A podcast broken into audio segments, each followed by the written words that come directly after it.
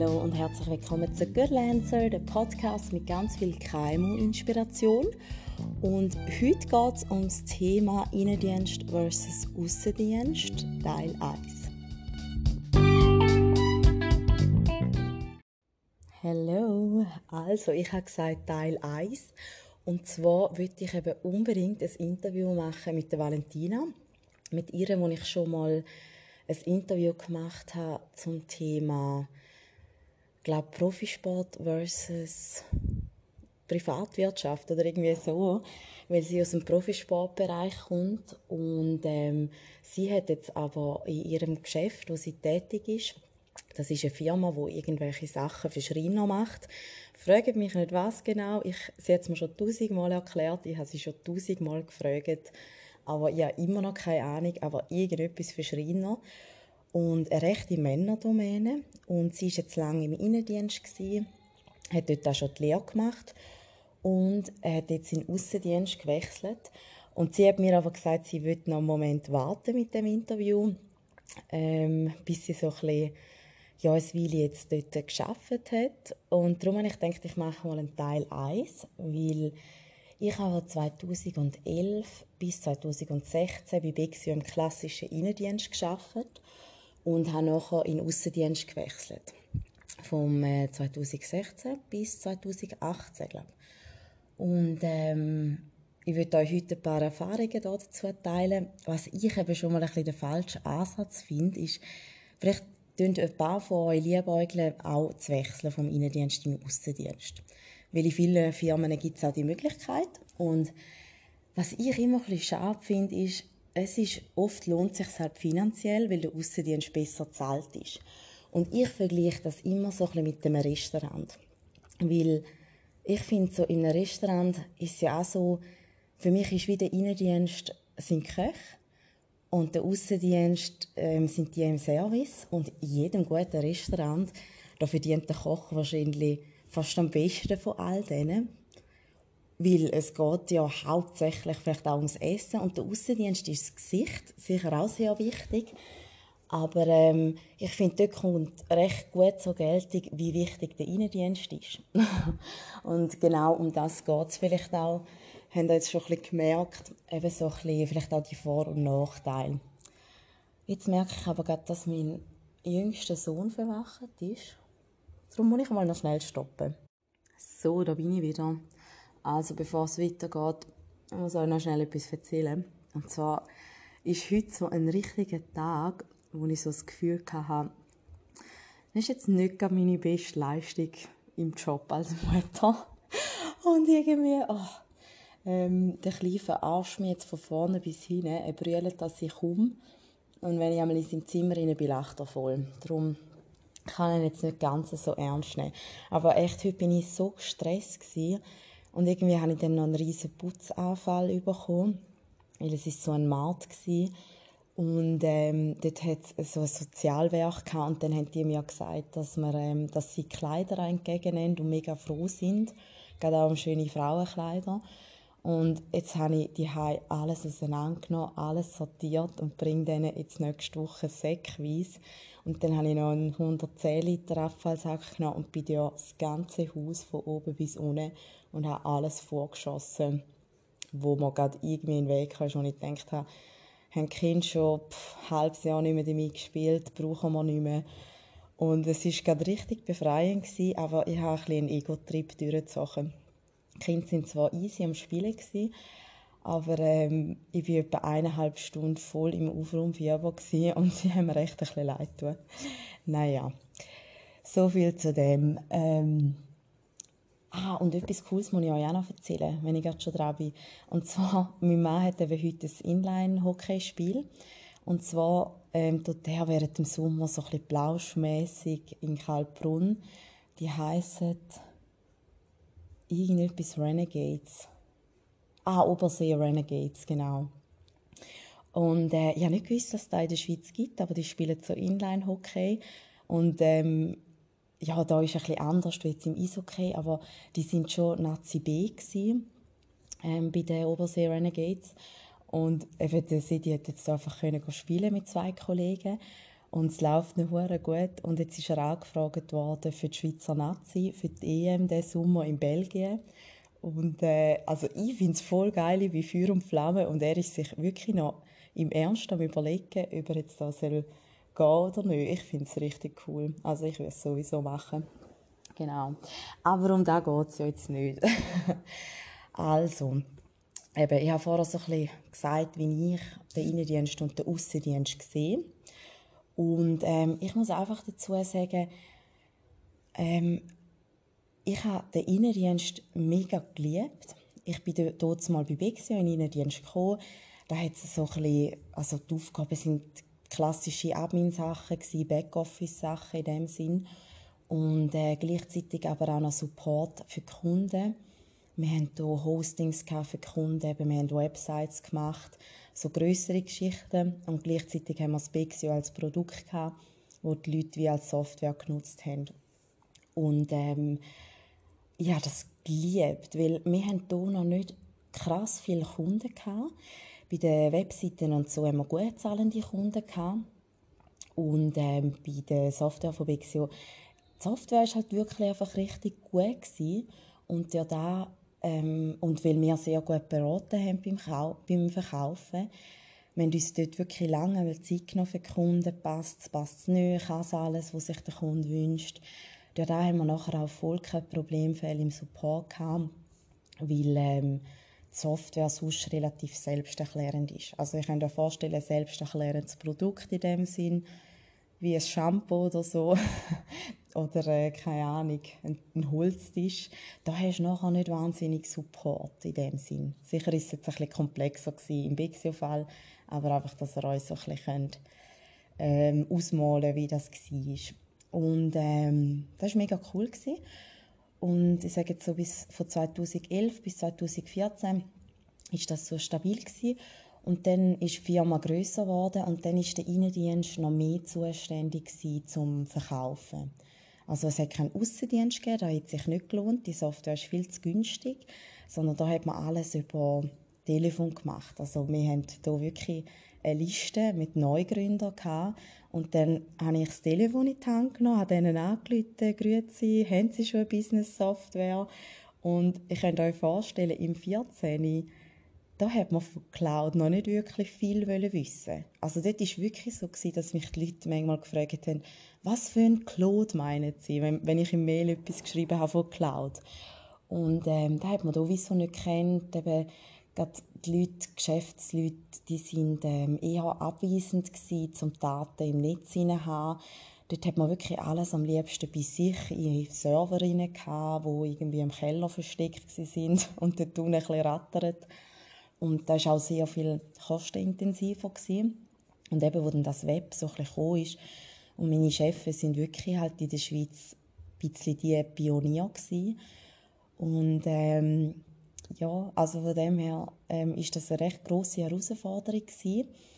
Aber es hat gleich auch dort schon viele neue KMUs gehabt, Neugründer, Startups, die vielleicht in unserem Alter waren und für die ist das nicht so absurd gewesen. Und in dem Sinne hast du auch eher die moderneren Kunden gehabt. Weil man muss schon sagen, die Leute, die dann noch mit Akten geschafft haben und Windows und weiss doch weiss da keiner was, ähm, ja, die haben nachher auch viel mehr Support gebraucht, weil sie schon nicht gecheckt haben, dass die Software webbasiert ist und man die nicht irgendwo installieren muss. Also gewisse Leute haben mich dann wirklich tausendmal gefragt, wie kann ich das installieren? Und ich habe ihnen erklären, dass man sich da einloggt wie Facebook. Dazu war Facebook so ein bisschen da, wo man vielleicht so ein bisschen Daten drin hat. Also klar hat es vorher noch mehr gegeben, aber Facebook hat, ist natürlich dann sehr schnell groß geworden. Und ähm, ja, also aber gleich mega spannende Tätigkeit. Wir haben dann auch das Team innen drauf vergrößert, weil wir mehr Kunden hatten, wir haben mehr Support. Ähm, gerade der Produktbereich nur mit der Software ist viel größer geworden, dass man auch eine eigene Firma gemacht hat. Und dann haben wir wirklich Sales-Ziel gehabt. Also dort mal hat mich dann der Chef gefragt, hey Nadia, willst du den Admin-Bereich abgeben? Dann kannst du in Sales gehen. Ich würde dich sehen. Und nachher habe ich mich eigentlich nur noch um das gekümmert. Aber dort war auch noch der Sales so, gewesen, auch wenn die Software nur 29 Stutz im Monat gekostet hat, wir haben dann eben angerufen, wir haben mit denen alles eingerichtet, wir haben ihre Fälle durchgespielt, einmal eine Rechnung erstellt, einmal eine Offerte und, und, und. Und ja, dort war wirklich, wenn du, also wenn wir drei Sales gemacht haben im Team und wir sind das zweite und nachher das dritte, dann hat uns unser Chef ein Herzchen an die Scheiben angeklebt, weil drei Sales pro Tag sind sehr, sehr gut gewesen. Und, und plötzlich haben wir dann vielleicht an einem Tag zwei so Herzchen an über, äh, bekommen und, äh, und drei und vier ist das nachher immer mehr gewachsen. Ähm, stark war auch Mund-zu-Mund-Propaganda da schon, gewesen, weil die Unternehmer haben sich noch viel mehr live getroffen und über so Sachen sich halt auch austauscht. Und durch da ist das ähm, dort wirklich eine mega coole Sache gewesen. und wir haben auch im Team Sales-Ziel. Also wir haben nicht gegeneinander geschafft, dass jeder einzelne ähm, Sales hat müssen erreichen, sondern wir haben immer im Team. Und durch das ist halt auch sehr gut geschafft worden, wenn wenn ähm, nur zwei, äh, wenn zum Beispiel jemand in der Ferie war, jemand krank war, weil wir haben zusammen geschafft und wir haben dort angefangen, dass wir Provision bekommen haben. Das ist so das erste Mal, als ich mit Provision in Verbindung bin und für mich ist das relativ ein äh, scheissiger Gedanke ehrlich gesagt, weil ich habe meinem Chef gesagt, weißt, ich schaffe genau gleich gut, ob ich jetzt Provision habe oder ähm, ob ich einfach einen Fixlohn habe. Und ich will irgendwie wie nicht an dem so profitieren. Und gleich heutzutage muss ich sagen, finde ich System halt sehr gut, weil man gewisse Leute auch einfach muss pushen und gewisse einfach einen Anreiz müssen haben. Aber ich bin eigentlich nach wie vor so eingestellt, egal ähm, was ich für ein Leistungssystem habe, beim, also im Lohn, ich, ich will immer gleich arbeiten, ich will immer gleich gute Leistung bringen. Und ja, aber gleich ist es natürlich cool gewesen, weil wir haben, also ich weiß zu Spitzenzeiten und da bin ich so 20, 21 gewesen, da habe ich manchmal einfach 8000 Stutz äh, pro Monat verdient. Und ich weiß noch einmal habe ich 12.000 Stutz in einem Monat bekommen. Und das war für mich so, gewesen, oh mein Gott, das ist, ja, ich war irgendwie in der Lehre mich noch gewöhnt gewesen, also nach der Lehre mit 3,8 und ich habe da schon mega viel gefunden und ja, darum eben so das Provisionssystem, das treibt einem an, aber irgendwie ich, wo so ein Control-Freak bin, bin dann schon auch jemand, der immer mehr und mehr und mehr will und ich, ach, ich mag das einfach nicht. Ich finde es mal, wenn es verbissen wird, dann ist es irgendwie, ja, nicht mehr so das. Oh, jetzt läutet gerade mein Mann an. Jetzt muss ich schnell stoppen.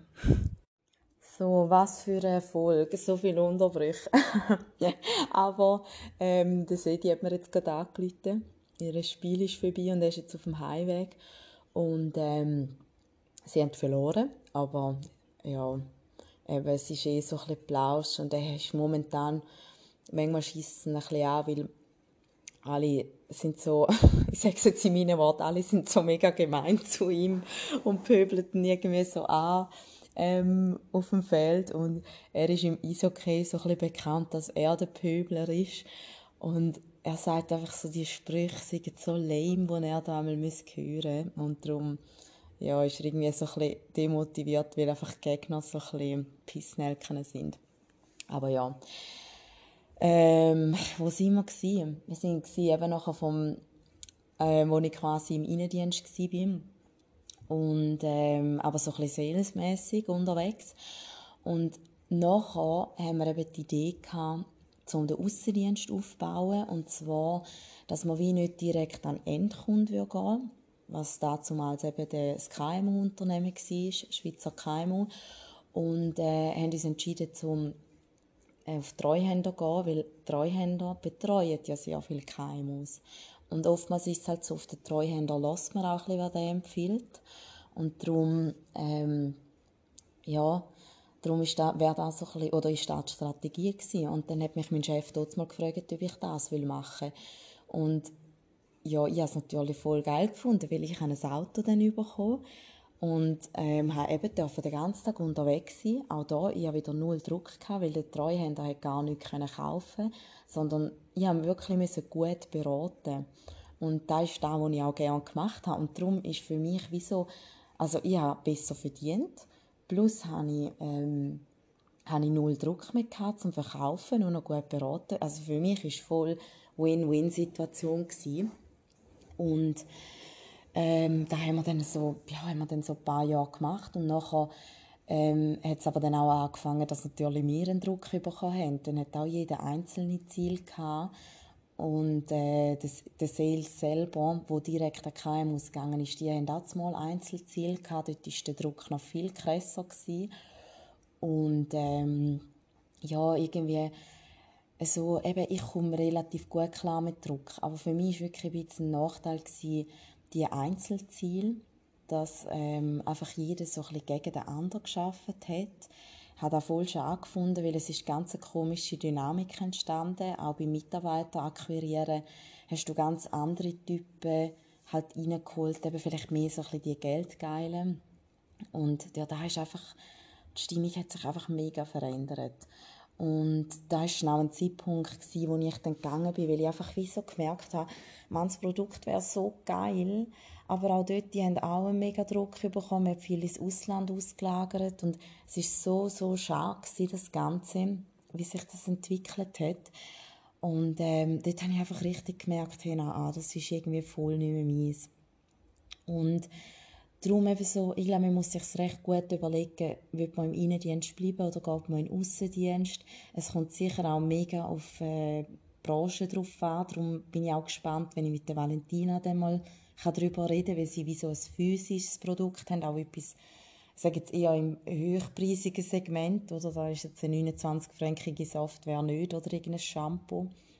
Und darum, ja, finde ich dann einfach, oder fände ich dann das mega cool, also wie ihnen Leistung, also wie das Leistungsverhältnis ist, in Sachen Lohn etc. Und ähm, ja, aber das wären so ein bisschen meine Erfahrungen zu dem ganzen Thema Innendienst versus Außendienst. Für mich, also ich finde halt einfach, ein, ein Außendienst kann nicht funktionieren ohne einen guten Innendienst. Hingegen ein Innendienst sollte eigentlich alles können machen Ich finde es mega schwierig, wenn die im Außendienst das Produkt nicht wirklich kennen, die ganzen Prozesse nicht wirklich kennen. Darum finde ich, die zwei Abteilungen müssen einfach auch sehr, sehr gut zusammenarbeiten. Und ja, das sind eigentlich so ein bisschen die Punkte, die ich wichtig finde. Und ich finde einfach für die Vorgesetzten eben, würde ich jetzt eher aufpassen, so mit Einzelzielen, weil es einfach wirklich eben so ein Konkurrenzkampf kann entstehen und je nachdem hat man dann wirklich einfach auch die falschen Leute. Wenn es hingegen einfach darum geht, mega viel Kohle machen und so weiter, dann würde ich ganz viele Salesleute anstellen, die gut schnorren können und aber nicht viel dahinter ist und dann nachher kann man schon schnell oder kurzfristig Ziele erreichen. Aber eben, wie gesagt, es ist dann ziemlich sicher nicht langfristig. So, das wäre es Und ähm, ja, wenn ihr irgendwelches Feedback habt, freue ich mich natürlich sehr darüber. Macht's gut!